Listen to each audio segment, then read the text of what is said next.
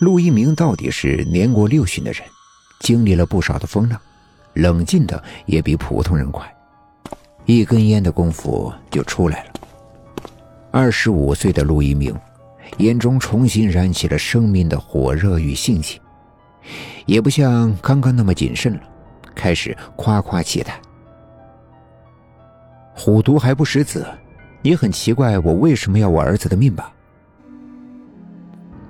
画皮冷淡道：“来这儿的人都有不可告人的目的。”意思是，他不奇怪。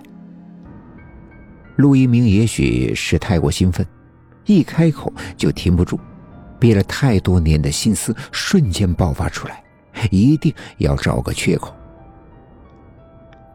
二十五年前，知道你是换皮师后，我就在筹划这一天了。哎，二十五年，半辈子呀！我用了半辈子养了个假儿子，哼！幸好他没有让我失望。陆一鸣大笑起来，画皮低眉点了一根烟。都说富不过三代，但陆家似乎是个特定的例子。陆家到了陆一鸣这一代，正好是第三代。陆家三代富商，做生意头脑一流，积攒财富的手段也一流。可上天似乎与他们开了个玩笑，巨大的玩笑。到陆一鸣这一代，无论是他的两个哥哥还是他，陆家的三个儿子全部丧失了生育功能。哥哥们束手无策，而陆一鸣还算是头脑机灵，他借了别人的种，让老婆的肚子。生下了儿子，然后再利用手段通过亲子鉴定，让所有人信服陆本生是他的亲儿子，才拿到了今天的位置。等到陆一鸣终于发泄完毕，住嘴，画皮将透明的水晶棺放在桌上，鼓动的心脏一跳一跃。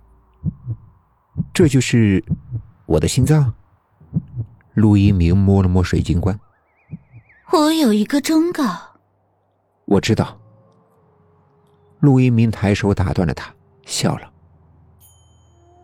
永远不要为今天的决定后悔，否则水晶棺的锁就会打开，你就会把我的心脏吃了。我给你介绍了这么多朋友，我清楚你这的规矩。画皮不置可否，给他让开了一条路。陆一鸣昂首阔步开门走了出去。还躺在手术台上的陆本生，现在已经换上了父亲的皮，依旧双目紧闭，全身血水。处理完手术现场后，画皮有些疲惫，他到客厅靠在沙发上闭目养神。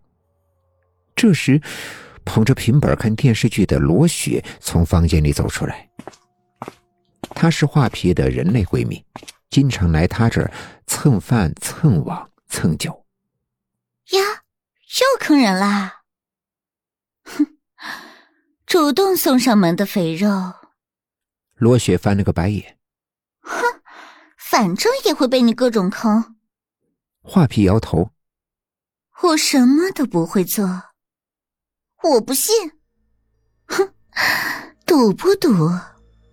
好呀。如果你什么都不做就能得到他的心脏，我就把我一个月的工资用来请你吃饭。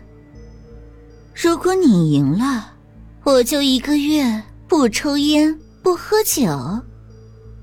这么猛？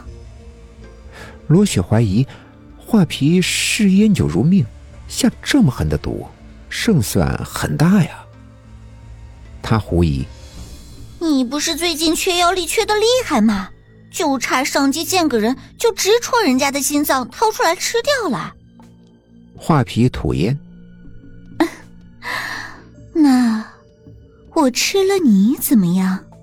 罗雪拍了拍自己的心口。来，你吃呀！你要是打得开我的水晶棺，算我输。你这个小丫头。画皮想把烟灰弹到他脸上。陆一鸣带着二十五岁正值青年的身体回到了陆家。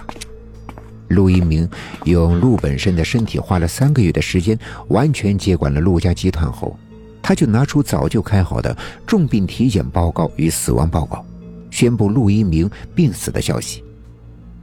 此事一出，众皆哗然。陆家集团的元老要求为陆一鸣送病，但却被他拒绝了。陆本生身为陆一鸣亲生儿子，有着陆一鸣生前的遗嘱。又是陆家集团实际控制人，仅仅三个月，他带领陆家再创辉煌，业绩甚至比陆一鸣全盛时期更上一层楼，所有人都不敢说什么。